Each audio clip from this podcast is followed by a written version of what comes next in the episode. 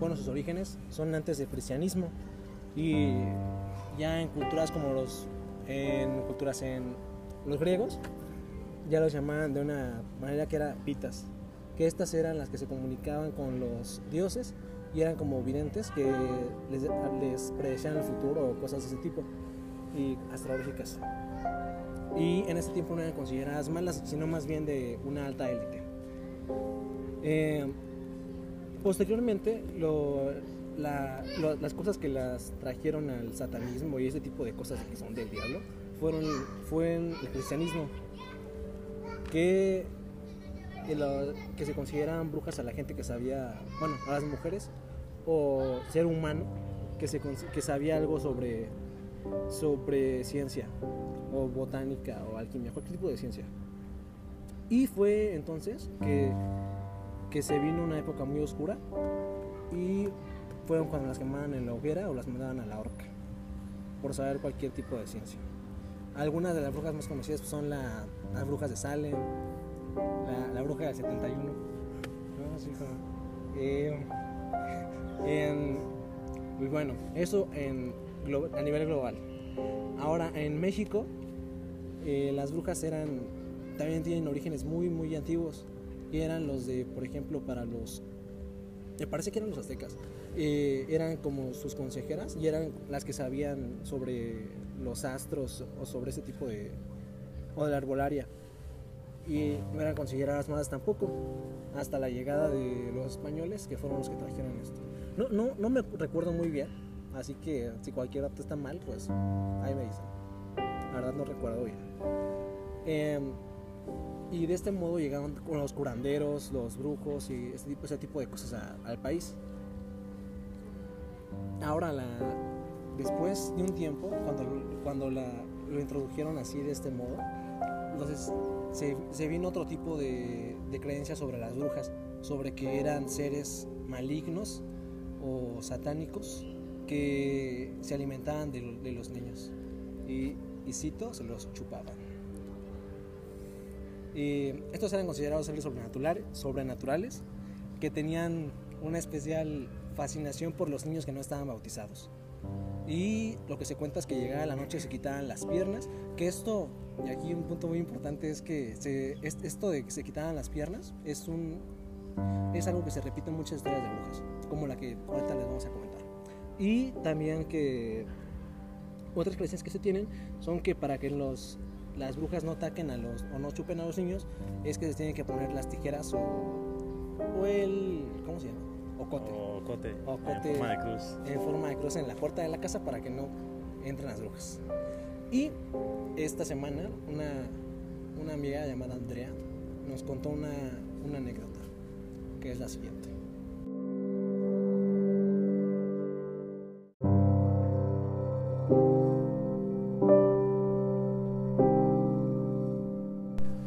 Yeah, yeah, yeah. ¿Cómo Yeah. están todos? Aquí Doc Boy en un nuevo capítulo. Ya lo ven ustedes cómo estamos. Espero que muy bien. Hoy traemos una nueva historia para esta semana de podcast. Bueno, la verdad que esta semana no hicimos.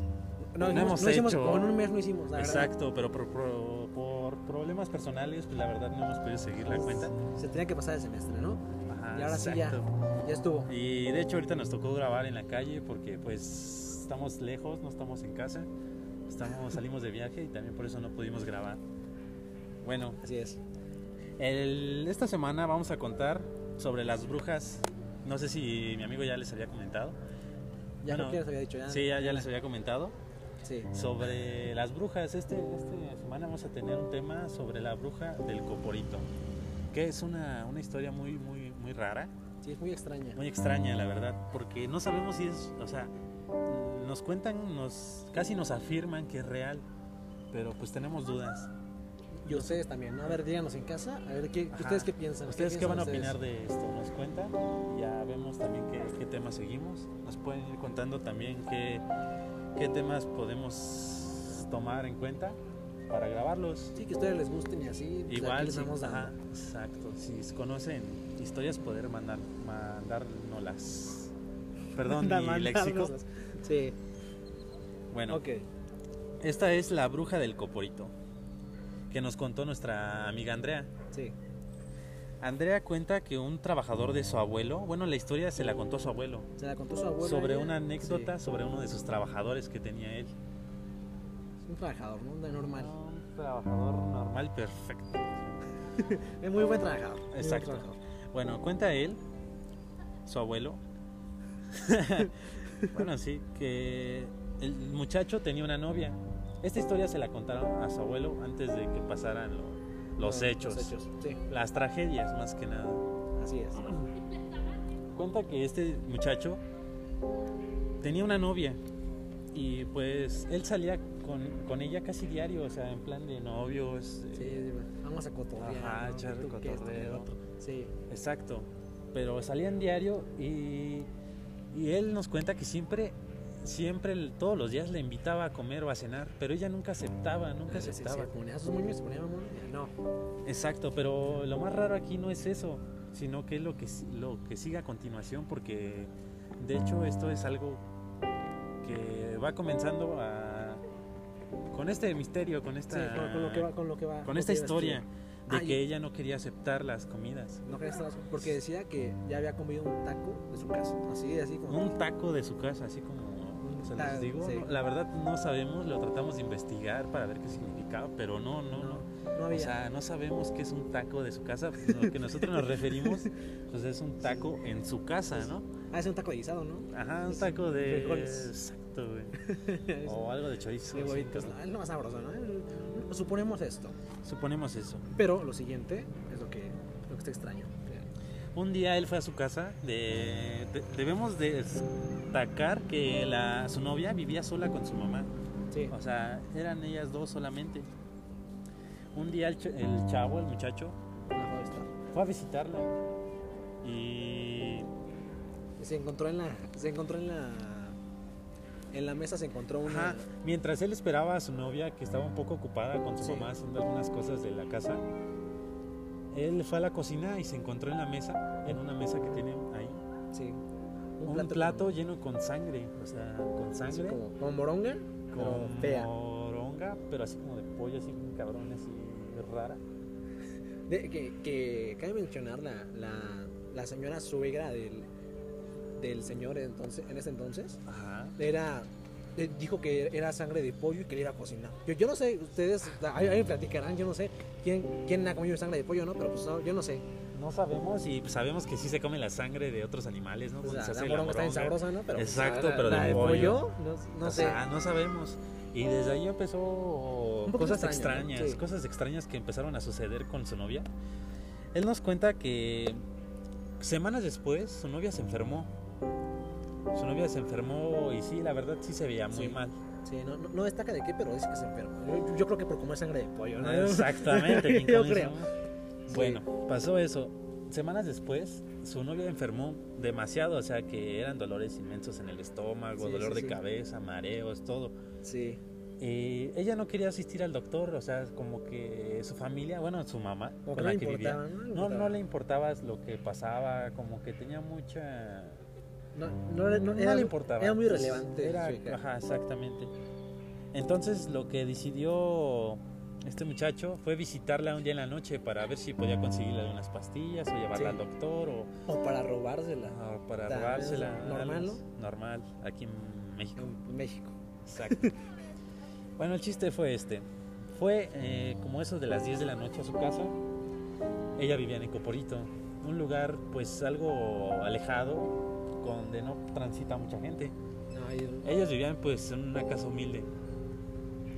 Él iba llegando como eso de las 10, 11 de la noche a la casa de su novia porque Sí. le mandan mensajes y llamadas que en verdad se sentía muy mal.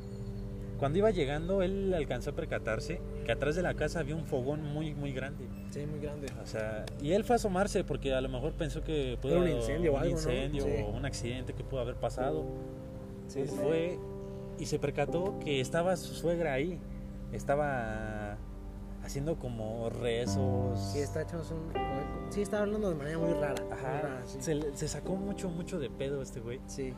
Que no supo qué hacer. O sea, en vez de preferir Sí. de irse, pues quedó a ver, se quedó a ver qué, qué sí, pasaba. por la curiosidad. ¿no? Ajá. Entonces, se le empezó a hacer muy extraño, empezó a hacer bailes así muy raros, Muy raros. Como, como un ritual, así como Sí. lo vemos en la televisión, así nos cuenta Y, y aquí viene lo realmente interesante y perturbador de, de esta historia. de esta Que historia. es lo siguiente.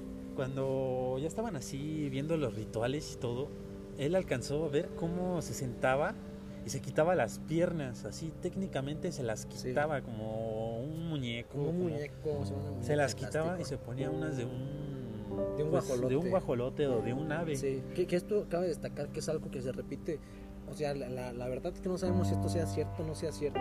Pero, Pero es, pasa muy sí, es algo comúnmente. muy, muy repetitivo en las Ajá, historias de en las brujas. historias de brujas y mucha gente no las cree, pero sí en verdad Sí. pasan, en verdad sí hay brujas que hacen Sí, esto. me parece que en, en alguna parte del país, y esto lo, lo escuché en algún otro, en otro lado, en otro lado, que dice que el, eh, hay gente que se dedicaba en ese lugar a recoger, a recoger las, las piernas de las brujas para, para vendérselas a las a los más, ¿cómo se dice? Los, los que no creen pues. A los a los más sí, los menos A la gente- a creyentes. los menos creyentes. Exacto. Bueno, el chiste fue este, se quitó las piernas, se puso las de un ave y se empezó a transformar en un ave. Eso también nos han pasado con historias Sí. de nahuales, de, Sí, de de nahuales. brujería, cosas así muy, muy extrañas. Es muy común en ese tema.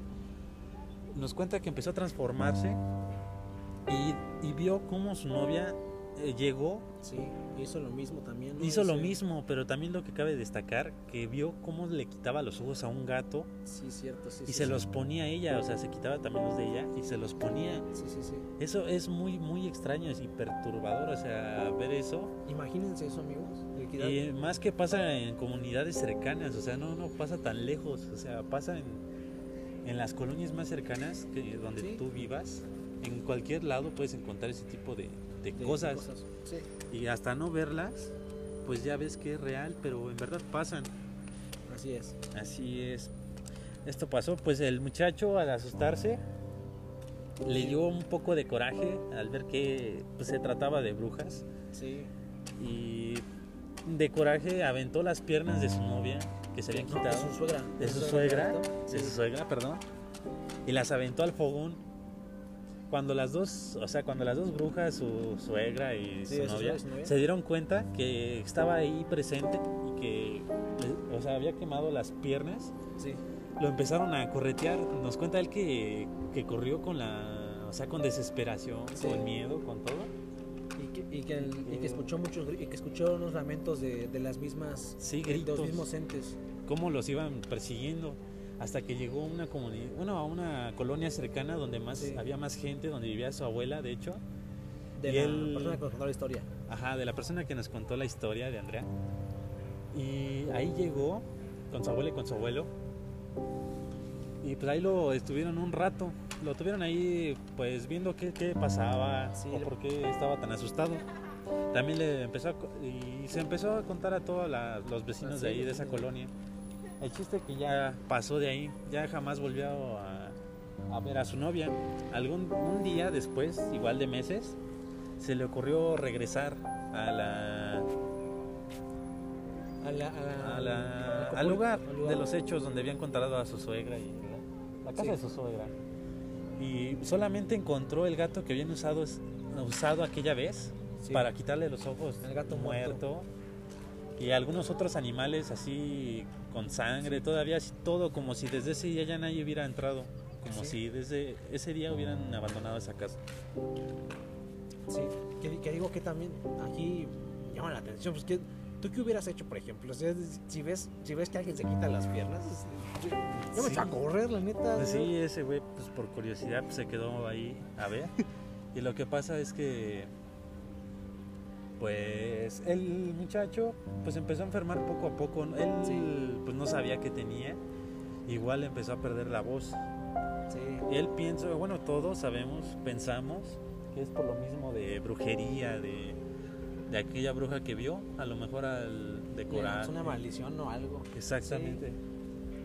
Son las creencias que se tienen. Exactamente, empezó a perder la voz. Pocos meses se empezó a enfermar, pero de enfermedades muy, muy dolorosas en las que él sufría demasiado. Hasta que por fin, pues, Bueno, no por fin, ¿no? No, No, no, no, pero- no, no. No, pero después de mucho tiempo enfermo, pues lamentablemente el señor falleció. falleció Que se dice que pues murió del, del susto o de alguna... de alguna brujería, también Sí. puede ser que, que pudo haber sido por aquello, pero pues cada quien tiene sus creencias, las historias, pues nosotros pues somos neutros, creemos, creemos y no creemos. Sí, así es. Tratamos de enfocarnos más en las historias de los demás.